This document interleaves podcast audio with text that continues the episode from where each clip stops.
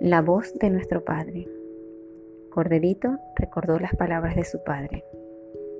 Él se adentraría profundamente en el mundo del sueño y despertaría a todos aquellos que estuviesen dormidos y hubiesen olvidado el mundo de su padre.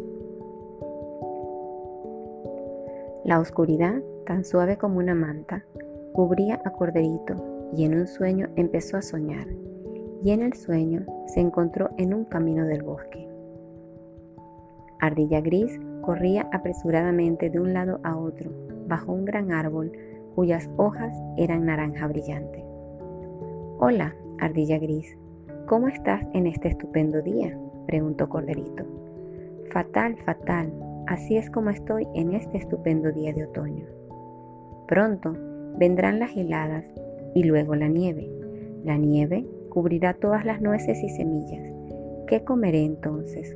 Oh cielos, ¿qué haré? Y la ardilla se alejó corriendo. Corderito siguió bajando por el camino del bosque y allí se encontró a Oso. Hola Oso, ¿cómo estás en este magnífico día? preguntó Corderito. Oso bajó la mirada tristemente hacia Corderito y suspiró. Se acerca el largo invierno y yo soy un gran oso. Siempre estoy hambriento.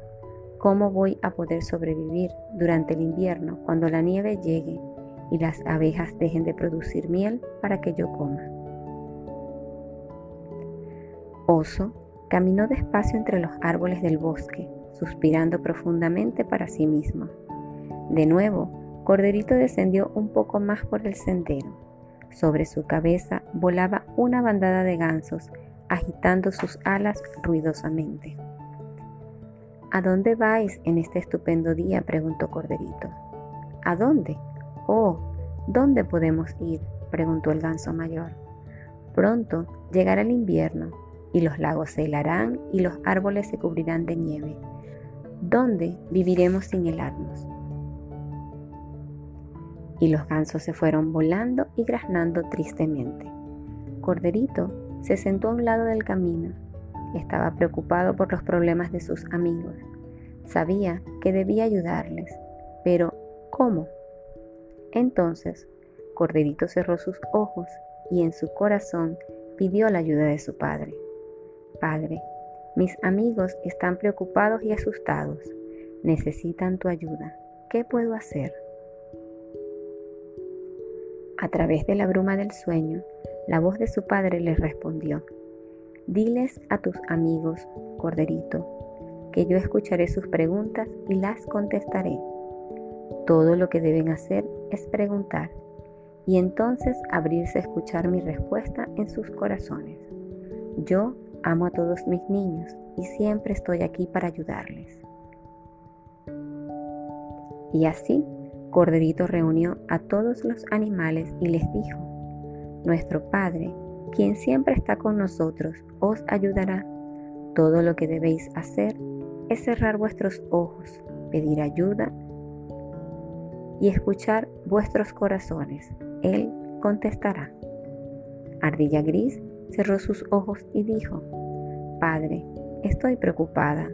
Pronto la nieve cubrirá todas las nueces y semillas. ¿Cómo comeré?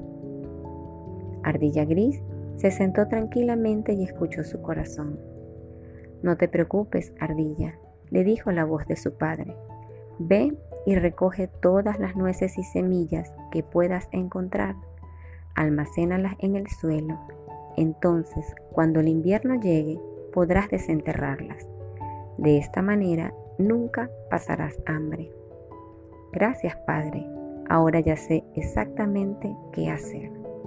Ardilla Gris se fue correteando, dispuesta y feliz a reunir sus nueces para el invierno. Oso cerró sus ojos y dijo, Padre, soy un oso grande y, estoy siempre hambriento. Me moriré de hambre este invierno cuando las abejas dejen de fabricar miel. ¿Qué haré? Y Oso se sentó en silencio y escuchó su corazón. No te preocupes, oso, le dijo la voz de su padre. Ve al panal ahora y come y come. Conviértete en un oso muy gordo. Y entonces cuando duermas, todo el invierno, tu comida estará almacenada en tu cuerpo y no tendrás hambre. Gracias, Padre, ahora sé lo que hacer. Y se fue a comer miel y a engordar. El ganso mayor cerró sus ojos y dijo, Padre, debo cuidar de mi bandada de gansos. ¿Dónde podemos ir cuando los lagos estén congelados y los árboles llenos de nieve? Entonces el ganso se sentó en silencio y escuchó su corazón. No te preocupes, ganso, le dijo la voz de su padre.